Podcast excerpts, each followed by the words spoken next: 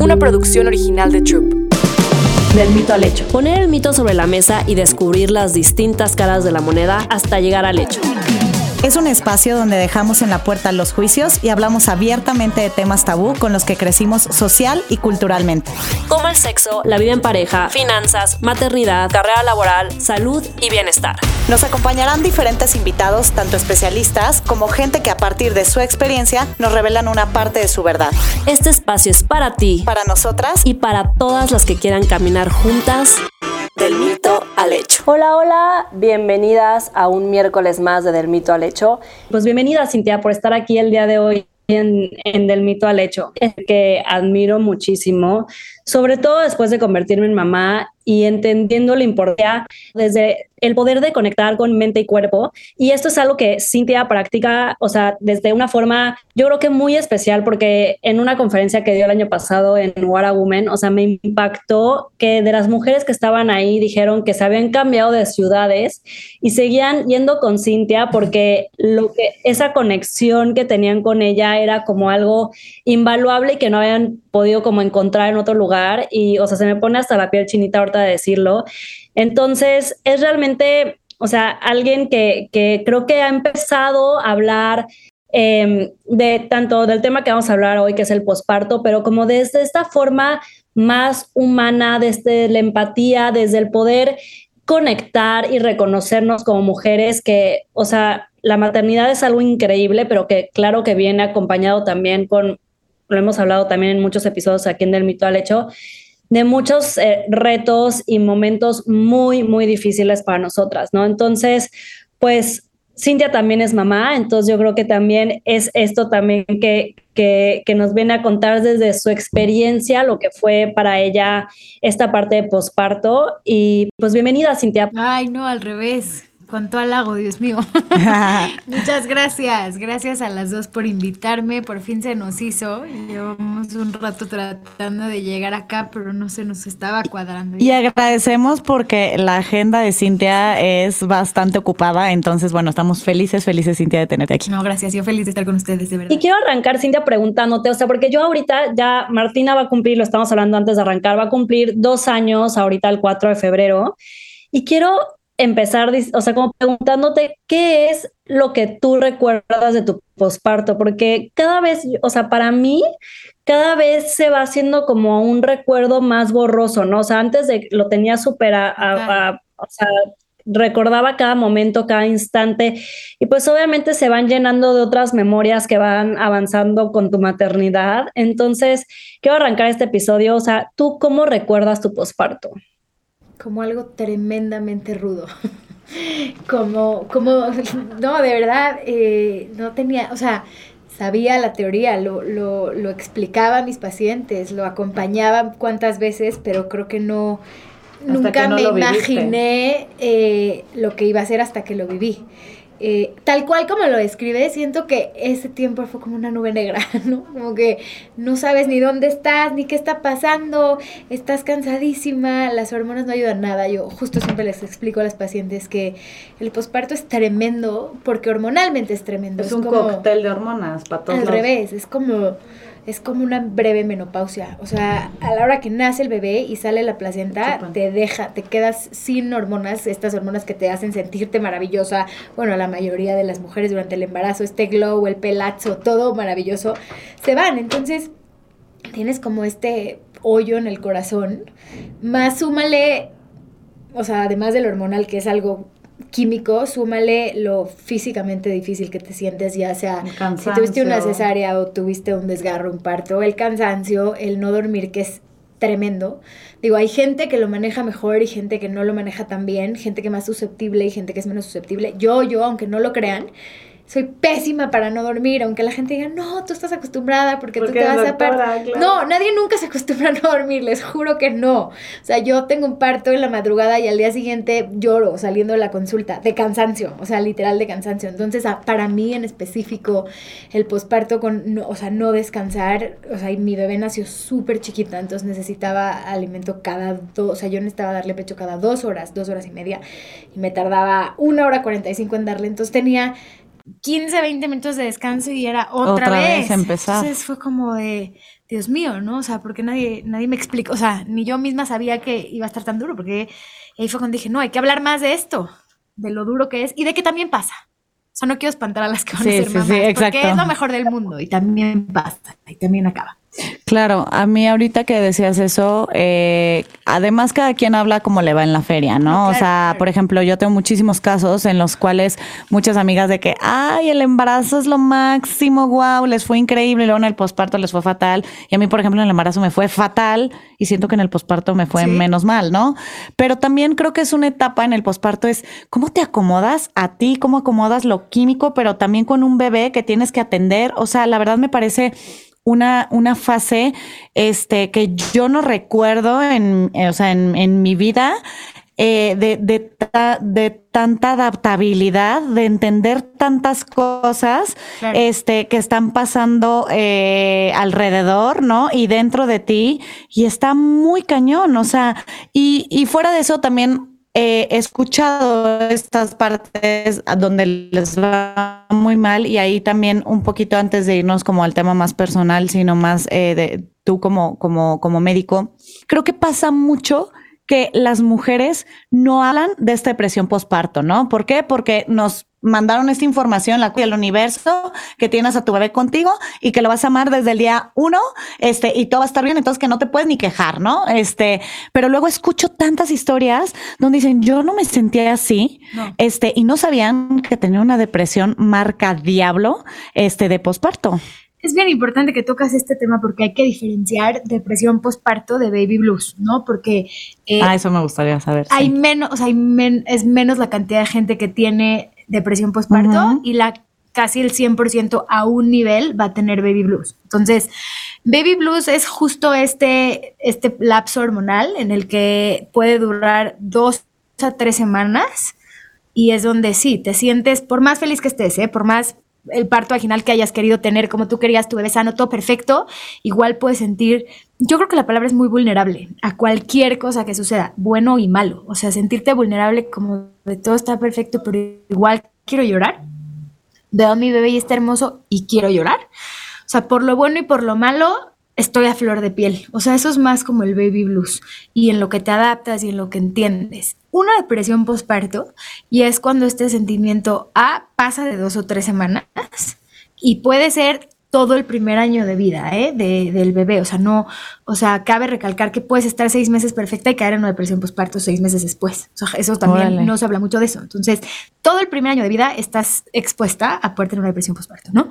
Eh, te digo, obviamente hay gente, si tuviste depresión mayor antes, si tienes una eh, genética de predisposición en, algo. Entonces, obviamente tendrías como pues más chance.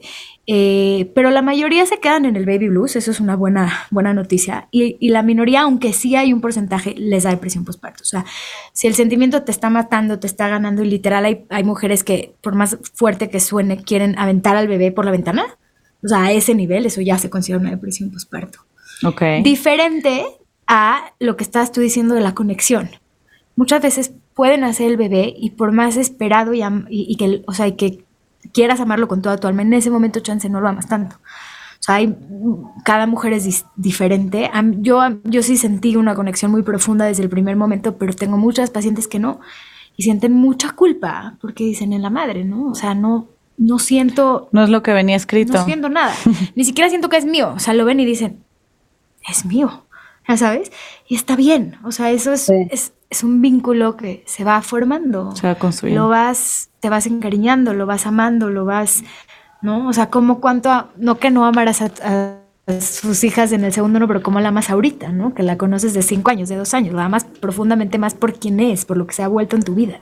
sí, vas construyendo una relación, como todas relaciones se van construyendo, o sea, entre más vas avanzando, hasta esa relación va va creciendo, o sea, de que, de que es, es como, como, como todo, ¿no? Y como que creo que una parte que quiero tocar también importante es esta parte de la culpa, ¿no? O sea, nos sentimos culpables de muchas cosas, sobre todo en el posparto, porque pues nadie te enseña, o sea, por más de que sí, te, tu mamá, amigas, este, a lo mejor hasta es tu segundo bebé, ya sabes, o sea, como que siempre es distinto, ¿no? Y creo que, que, es un momento donde, o sea, yo me acuerdo, o sea, yo me acuerdo y decía, me metí a bañar, que era como en mi único momento que tenía yo sola, y me metí a bañar y lloraba, que lloraba así que se ah, me iba la respiración, ajá, y yo, pero, o sea, ya está, decía, a ver, me voy a meter a bañar, me voy a calmar, voy a poner música, o sea, no, no, no, o sea, ¿por qué? O sea, hasta como que decía como que no entiendo el por qué en el momento del baño, que aparte decía, quiero disfrutar bañarme porque es el único momento que tengo yo para mí, para... De tantita paz. Era tu, tu momento de catarsis legal. Justamente, o sea, ya no, o sea, decía, ya no estás en el hospital, ya estás aquí con Martina, porque yo así. Pero también a ti te dio baby blues importante, ¿no? Sí, o sea, o sea, como que justamente fue un momento de, de o sea, me dio esta, o sea, me dio preeclampsia posparto y estuve en, en el hospital eh, tres, tres noches sin Martina porque era COVID entonces, o sea, me separaron de Martina a las 24 horas, o sea, fue, o sea, o sea, era demasiado y como que decía, o sea, cuando estaba en el hospital, lo único que quería era estar con Martina. Decía, ya el momento que esté con Martina, ya sabes. Y eso da más culpa y se vuelve una, un círculo vicioso, pero ¿cómo? Pero yo quería ser mamá, esto es lo que yo quería, ¿no? A mí mi hija me costó mucho trabajo este, tuve pérdidas antes, o sea, no, no llegó tan fácil como yo hubiera esperado y, fue un embarazo súper difícil también, estuve en cama tres meses, eh, no, entonces la verdad es que cuando nació sí fue una victoria tremenda y aún así eh, con lo muy esperada que, que, fue y con, con, lo muy amada que, que, es que todos estábamos ahí, me pareció que el posparto es un tema que se sale de tu control, de tu mente y de tus emociones. Y creo que, lo más importante es maternar en tribu y tener un posparto ayudado. O sea, yo creo que chance lo que cambió en mí, o sea, ya con mis pacientes después de haber pasado por la experiencia, o sea, creo que el mejor consejo que les puedo dar es pidan ayuda. O sea, acepta la ayuda. Que eso sientas pero ¿qué tipo de ayuda? Porque el tema, o sea, tanto psicológica como, por ejemplo, en tu caso, o sea, yo voy contigo y te digo, oye, ya parí, pero neta, sí, estoy desbalanceada, necesito que me ayudes, o con quién vas o sea, claro que te puedes acercar a tu ginecólogo, que es tu primer contacto si se te está saliendo a las manos para tocar un psicólogo o algo así, pero estoy hablando de algo, de un posparto más sencillo, o sea, de un baby blues más sencillo, no una paciente que necesite mayor cosa, no haya depresión posparto, pero pedir ayuda, antes vivíamos en comunidades, todos, todos, nacía un bebé y todos iban, se abocaban a darle de comer a la mamá, a ayudarla, a hacerles masajes, y ahorita es como nos hemos vuelto pues muy, muy ermitaños, o sea, no vives con tu esposo y tu bebé y, casi, casi que ahí te las arreglas y, no hay quien te ayude. Y, eh, y siento que de alguna manera como hasta egoístas. Y justo es un momento donde tienes que abrir la puerta al que quiera, a la mamá, a la suegra, a tu hermana, a tus amigas, que te apoyen, que te ayuden en todo, o sea, que, que, mientras tú te metes a bañar tranquilamente, yo me acuerdo que yo me metí a bañar y mi mamá, apúrate, tiene hambre, apúrate, y yo, puta, dame 15 minutos, deja de bañarme en paz, ya sabes, o sea, dame chance, ¿no? Digo, sin, sin, sin, o sea, sin despreciar su ayuda, que mi mamá fue fundamental para mí, pero yo, justo mi, mi, hija nació en Estados Unidos, no teníamos nada de ayuda, entonces había también que cocinar y también limpiar y también, entonces se vuelve complicado. Entonces la ayuda es de todos, o sea, la, la ayuda del esposo, la ayuda de tu mamá, la ayuda de tu hermana, la ayuda de tus amigas, tu red, tu tribu, la que sea que sea la tuya. Ya. Pero dejarte ayudar en todo. O sea, habrá quien necesite una enfermera y está bien, o sea, no, no, no pasa nada. O sea, de alguien que entienda lo que estás viviendo en ese momento. Yo, una, una gran amiga de mejores amigas, 15 días antes nació su bebé, estábamos en el mismo lugar y te juro que fue todo. O sea, de, ¿y cómo te sientes? Y, y, yo no siento que ella atravesó un posparto tan intenso emocionalmente como yo. O sea, te digo, es una cuestión también de personalidad. Pero saber como lo que estábamos haciendo todo el día y no, ya pero duérmete, ya duérmete. Usa el tiempo que está dormida para O sea, cosas así que te dice la otra mamá que lo está viviendo, lo agradeces. Claro. Y yo ahí, por ejemplo, tengo una, una pregunta. Sí.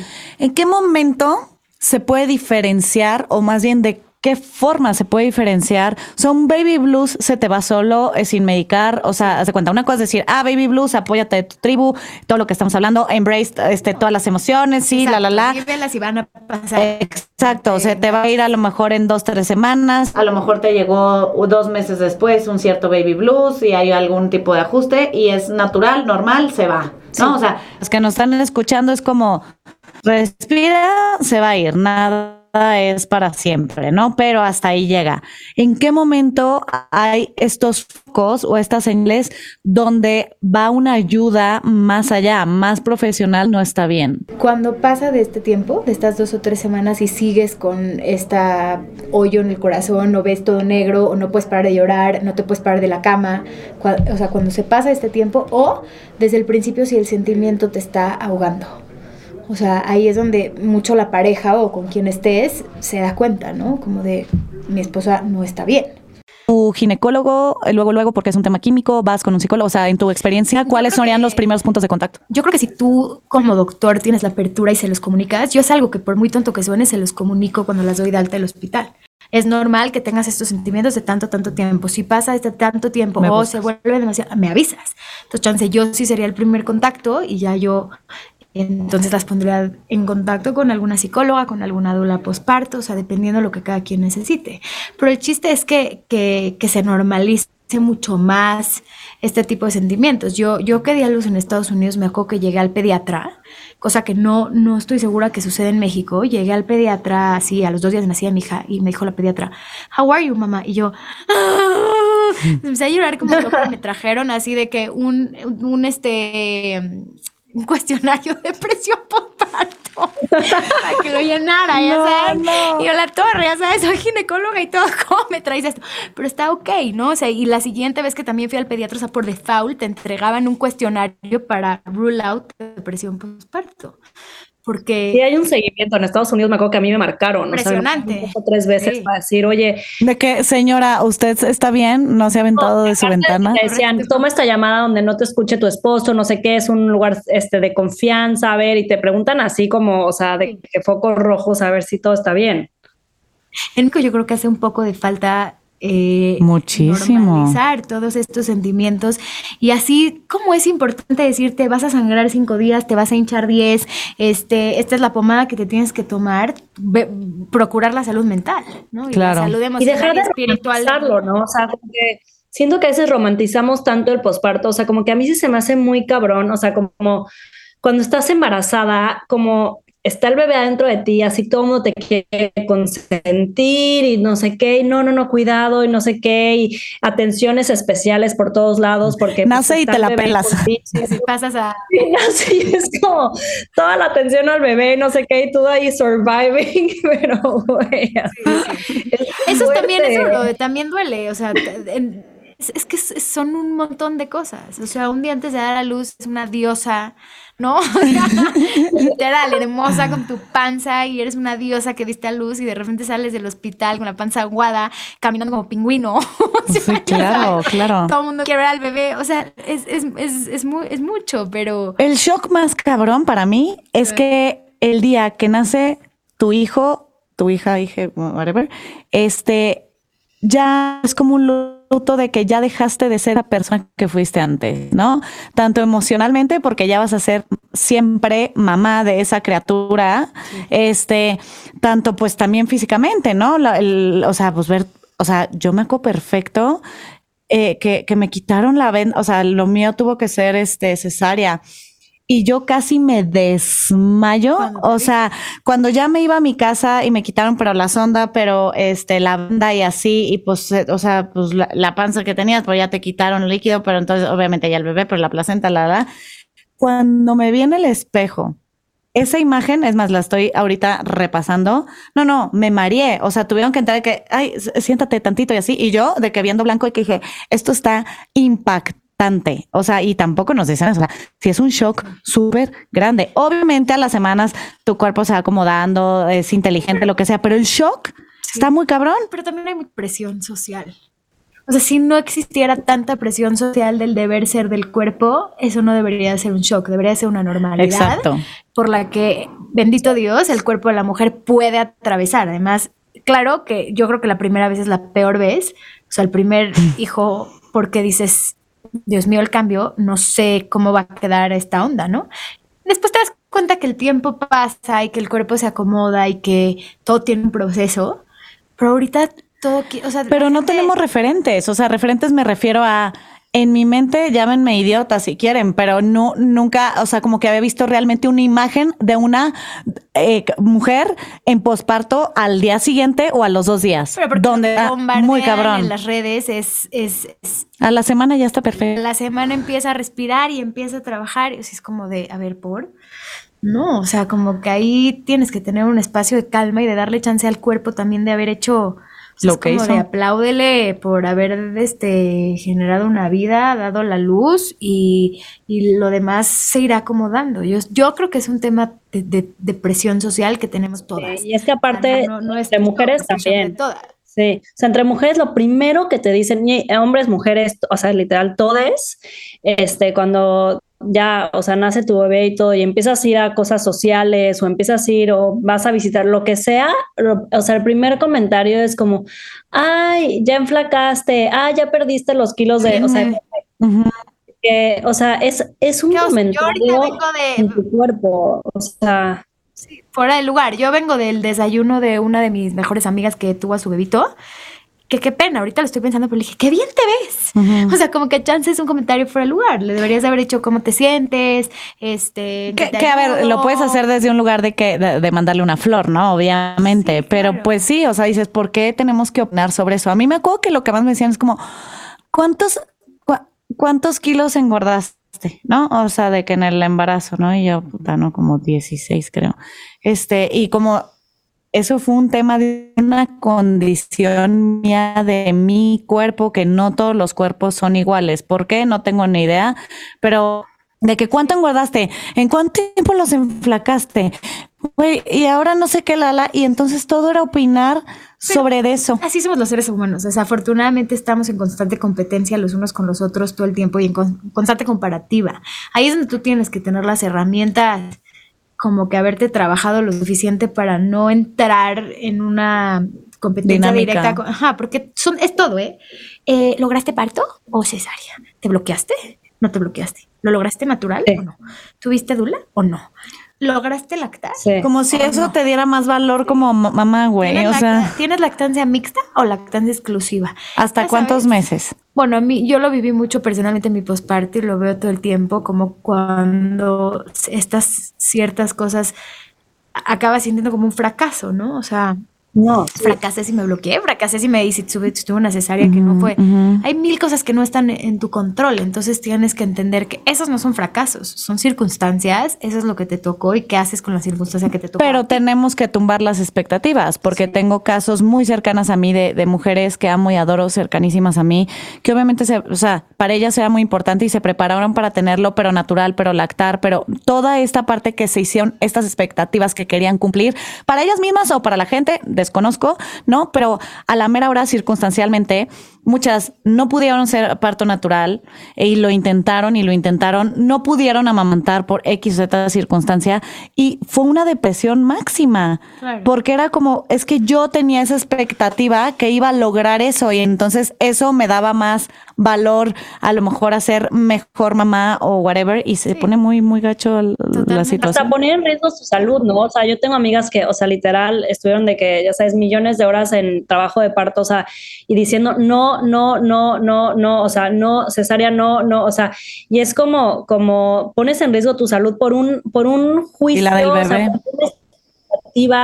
por algo que tenemos que cumplir, que, o sea, yo, o sea, yo me acuerdo que yo, por ejemplo, el tema del, del bloqueo, o sea, yo todo, todo mi alrededor, el libro que leí de que Natural Mama, no sé qué, yo de que le decía a Andrés, a mi esposo, como, no, yo sin bloqueo, estoy, lo voy a lograr, he trabajado muchísimo, no sé qué. O sea, creo que estuve, o sea, 10 minutos o si es que, o sea, y yo de que es pidiendo el bloqueo. Y ¿Dónde chingados está el bloqueo right now? Mira, yo, yo... Y disfruté tanto mi parto que dije, güey, ¿por qué? ¿Por qué me puse, o sea, por qué me puse yo eso? Que, o sea, eso es como que eso, o sea, ¿por qué me predispuse desde antes de saber ni cómo iba a sentir, ni lo que iba a pasar, ni lo que, ya sabes, o sea, como que... Yo creo que está bien informarte. Yo creo que está bien informarte y prepararte. O sea, sí, sí creo que puedes decir, a mí me gustaría tener un parto. Me puedo preparar. Me quiero preparar. Al final la información es poder. ¿Cómo puedo respirar? ¿Qué puedo hacer? Claro. Pero, pero entender que dentro de tu preparación y lo que a ti Hay circunstancias que no controlas. Correcto, hay cosas que no controlas y, a ver, simplemente el umbral del dolor de cada mujer es distinto. O sea, no es como que unas son más guerreras que otras y respiran mejor que otras. Es que unas genuinamente no les duele igual que a las otras. Es así de rudo. Por Yo también me preparé para tener un parto sin anestesia. Yo vi a mi hermana tener tres hijas así. Como si nada. no, claro, yo soy esa también. Creo que no.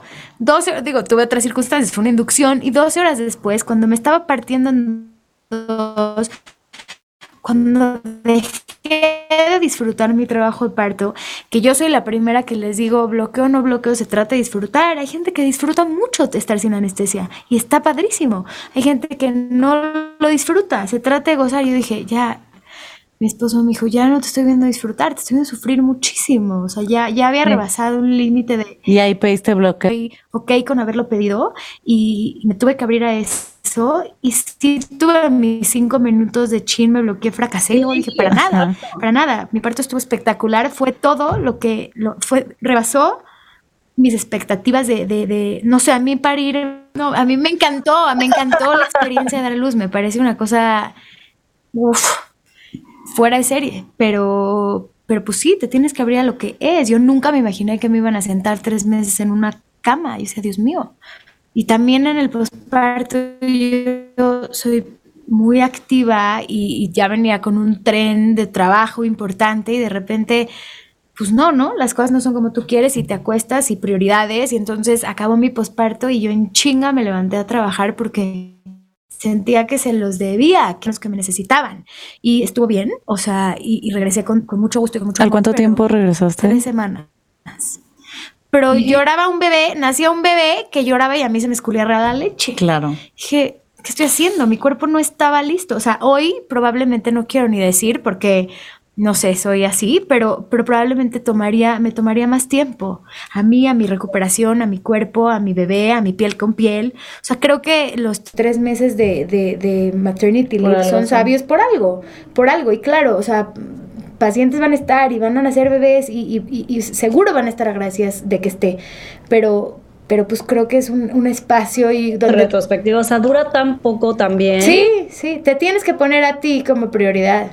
Nos rocheamos, porque en un momento lo sientes eterno, ¿no? O sea, cuando lo estás viviendo dices, ya esto es vida para siempre. Perspectiva, o sea, dura tan poco y es, o sea, tan poco es ese momento que tu bebé está así tan chiquito que está curruca aquí en, en el pecho, que ya sabes que literal vive de ti, o sea, que también como que aprendamos a, pues sí, estás pasando por mil cosas, ¿no? O sea, lo que decimos, o sea, es, algo muy cabrón, pero también tiene esta, esta parte súper linda que nunca vas a volver a tener con tu bebé. Nos estamos apresurando a recuperar nuestro cuerpo, que te pones la faja, que te pones no sé qué, o sea, que estás todo el tiempo ya pensando en cómo vas a salir de eso, en lugar de detenerte a decir, o sea, esto ya no va a volver a suceder y pasa muy rápido, o sea, pasa muy rápido, o sea, y como que eso también es importante hacer esa conciencia. Si hay algo positivo porque estamos tirándole durísimo al posparto, es eso, es como la, es la, es la pura conciencia de estar. A mí me cuesta mucho trabajo a veces estar, como que siempre tengo que hacer y, y, lograr y... Y el pendiente y, tenía, como que yo decía, Dios mío, o sea, ¿qué tal si regreso y ya las pacientes ya se olvidaron de mí y ya, ya nadie va a venir conmigo? O sea, tenía esos pensamientos y afortunadamente no fue así, ¿no? Al final regresé a trabajar y gracias a Dios las que tienen que estar están y no, no, no perdí, no perdí nada, ¿no? O sea, con que ahí estoy y, gente nueva llega y, gente vieja que te confía en se va y las que se tienen que ir se van, o sea, y el tren del trabajo, por lo menos para mí, siguió. Entonces como que ahorita chance con la madurez de ya haberlo vivido, porque en ese momento no la tuve, como de decir... Todo va a estar bien. El posparto es estar, es dormir las, lo que puedas dormir. Estar en conciencia. Lactar, estar presente y que el mundo que está girando allá afuera, que siga girando. O sea, no te necesitan este instante. Y no somos tan indispensables, ¿no? O sea, de que el mundo sigue girando contigo sin ti. O sea, yo cuando el tiempo que me fui... La criatura no. La gente siguió teniendo hijos. o sea, con o sin mí. Y así va a ser siempre. O sea, y así va a ser siempre. Y también creo que hay dos cosas, ¿no? Eh, bueno, primero, yo me acuerdo que a los 15 días de estar en mi casa encerrada también, bueno, creo que las tres que estamos aquí tenemos ahí un cohete puesto, ¿verdad? Pero a los 15 días Yo me acuerdo perfecto que llegó mi esposo y de que yo empecé a llorar y de que, pues, ¿qué tienes? Yo, es que los días son igual que las noches, los martes son igual a los domingos, porque pues era dos horas de estar para lactando, bla, bla. Me dijo, no, por favor, sal. Y yo, sí, voy a ir a hacer un depósito al banco. Y así, yo caminando por la calle y veía los edificios, así que respiraba el aire y yo decía, wow, salí de mi cárcel, ya sabes, era como, wow, qué emoción.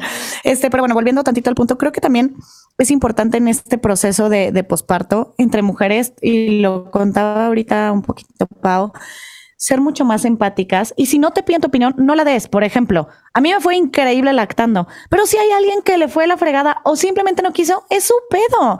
O sea, no tienes que opinar, ¿no? O sea, como que esa parte de, ay, pero ¿cómo? Si resiste bloqueo, no, te hubieras esperado un tantito más y ya que hubieras cruzado eso, güey, no opines. O si te piden la opinión, o sea, de que, oye, a mí me está costando mucho lactar, tal vez este lo quiero dejar, eh, ¿cómo lo hiciste tú? Ah, pues ya le darás tu opinión desde un lugar un poco más este empático, ¿no? O con, o con tantito amor. A decir como, no, o sea, yo he escuchado muchísimo, a mí me fue lactancia, pero pues hay muchísimas que no, y a las semanas sale bye. Para mí fue... es un mundo. A mí yo estaba la más clavada con la lactancia, al final no pude bien, y tuve que tener lactancia mixta. Desde el principio había 324 asesoras maravillosas de lactancia, se hizo todo lo que se pudo y mi producción no era lo suficiente. un tema, o sea, no quiero que la gente que nos escuche piense que la gente que tiene, que está sana no tiene suficiente producción. Yo tengo una cirugía y por eso no tengo producción. No tenía suficiente producción y nada, tuve que dar lactancia mixta y fue la neta rudísimo porque era era cada vez, o sea, cada toma darle pecho y también esterilizar las, las, las mamilas y darle mamila. Entonces era un proceso súper largo que yo escogí hacer por seis meses, pero ya las tres semanas estaba trabajando, pero eh, entonces tenía que sacar leche enfrente de las pacientes a la mitad de la consulta, porque entonces no a qué horas. Cuando, cuando me di cuenta, estaba dando la plática de posparto en el Women Weekend, me solté a llorar a la mitad de la plática, así como que dije, chance no estoy tan bien. chance yo aquí les estoy platicando, pero mira, la neta no estoy tan bien. No estoy tan recuperada. Creo que Porque tenía tres, meses, no sé cuándo fue, o cuatro meses de verdad a luz. Y, y, y, me pasaba esto que dices, los martes son iguales, nada, Yo sí estaba viendo medio gris la vida en general. Decía como, ok, ya lo logré, ya tengo la hija, el esposo, el trabajo, check, check, check. Y luego... No, obviamente estaba ahí sumergida en un, en un, en un tema no, no grato. No, no, grato. Y nada, pasó y un día me volví a parar y volví a sentir que el sol era el sol y que valía la pena el día y que todo se fue acomodando, pero para mí no fue una cuestión ni de dos semanas, ni de seis semanas, ¿no? Que es cuando las generalmente las damos a, de, alta. No, no, no es como que a las seis semanas ya todo es bello. Ah, o sea, todo tiene su tiempo y sus procesos y sus espacios. Creo que si te respetas tu proceso y tu tiempo, no lo arrastras tanto como si, o sea, como cuando quieres Normalizarlo, sí, o sea, nomás normalizarlo de que eso va a pasar en, en, mayor o menor medida o de diferentes maneras, pero que no te culpes, que no digas, oye, algo está mal en mí, o sea, ¿no? Como que saber para todas las que están escuchando este episodio y no quiere decir que, ay, qué terror el posparto, porque también lo estabas diciendo, hay cosas increíbles y aparte cada quien lo vive desde un lugar tanto físico como emocional completamente diferente. Pero normalizarlo. Es que acaba. Exacto, y que acaba. Sí, todo pasa, hombre. Hablarlo, hablarlo como con transparencia, honestidad, o sea, como que justo, o sea, que no nos dé, o sea, a veces siento que hasta nos da pena decir de que de lactancia mixta o tuve, ya sabes, algo que te da pena por esta parte de que ay, van a creer que, que no, no lo logré como mamá, o sea, ya sabes, o sea, o, o que hay que empezar a hablarlo como desde la honestidad, transparencia, vulnerabilidad, desde la ternura, desde el amor, la compasión. o sea, la compasión, la empatía, o sea, y, respetar que todos los procesos y, cada uno va a ser distinto hasta con tus diferentes hijos, ya sabes, no, no te va a ir igual. Y siento que, que, desde ahí es empezar a entender y como hasta estas partes de sentirte culpable y sentirte triste también están bien. Es como, pues sí, ya, pues ya lloraba en la regadera, pues ya, o sea, así fue y, me servía para desahogarme y está, y está bien también, ya sabes, también tener tus momentos tristes y vulnerables. Oye, sin, ya estamos de que eh, cerrando el episodio y queremos, o sea, esta plática me encanta a mí, sobre todo porque pues, somos mamás y podría estar aquí horas hablando de esto, porque aparte siento que es súper, súper importante empezar a, a, hablarlo en voz alta, o sea, para que las demás mujeres también no se sientan solas en este proceso y, tengan esa parte de lo que yo decía en el chat, como a mí también me pasó y es algo increíble. Pero siempre cerramos el, el episodio como o sea, hablando de que es, del mito al hecho, como con qué mito te identificas o qué mito crees tú que has venido a romper. Este, puede ser en cuestión de, de, posparto o, en algo general en tu vida. O vida laboral o vida personal. Ahora, como lo que tú quieras, pero como que, ¿qué mito es el, o a lo mejor todavía no lo has terminado de romper y es con algo con lo que te sigues enfrentando en tu día a día, pero ¿qué es este mito que tú crees que, que, que has roto o estás rompiendo? Pues yo creo que justo el mito de que estás limitada por ser mujer y ser mamá, o sea, como, como para mí ha sido un tema de darme cuenta que sí se pueden muchas cosas, que sí puedes tener muchos roles y muchos roles puedes hacer bien, ¿no? Como que o eres súper mamá o eres una rockstar ginecóloga o sea increíble. puedes hacerlo todo. Y para mí eso ha sido un mito y creo que digo, en eso estoy, ¿no? en lograr un balance correcto para entender que, que se vale, que se puede todo, siempre y cuando tú estés como en un buen lugar. Creo que el mundo nos exige muchísimo allá afuera y yo justo estoy en slow, es como, como, como slow down, como, como si ya el mundo me está exigiendo y sí puedo y sí lo logro, que, que sea porque lo quieres y porque lo disfrutas y porque tú estás cómodo ahí, o sea, me encanta. Yo creo que varias nos sentimos identificadas, ¿no, Pau? O sea, al final no somos ni un, o sea, no somos, no nos define ni el ser mamá, ni ser la mejor ginecóloga, ni ser la mejor hija, sino somos un todo. Sí, sí. Siento que eso, las mujeres en eso lo arrocamos. O sea, sí siento que tenemos algo diferente que nos da ese, ese, pues, ese empoderamiento. Pues bueno, eh, Cintia, ¿dónde te pueden en las redes sociales? Cuéntanos. Dicter, en Instagram es donde más información tengo, la verdad, pero ahí ya les pueden. Dicter, ¿cómo se...? Cómo? Dicter es, mira, Cintia es DRA. Cintia es C-Y-N-T-H-I-A y Dicter es D-I-C-K-T-E-R. Ahí siempre tengo mucha información para compartir. Este, así que échenle un ojo. Ay, increíble, Cintia. Nos encantó tenerte aquí. Te disfrutamos muchísimo. Este, creo que, eh, como dice Pau, es bien importante poner estos temas sobre la mesa y bueno, viniendo de, también de no solo de una, eh, una experiencia propia que es la tuya como mamá, sino también como profesional. Creo que está increíble. Entonces, pues, gracias por estar aquí. Eh, nos vemos el próximo miércoles. Si les gusta el episodio, ayúdenos a compartirlo. Síganos también en arroba del mito al hecho y nos vemos el próximo miércoles. Gracias por invitarme a las dos. Del mito al hecho. Una producción original de Troop.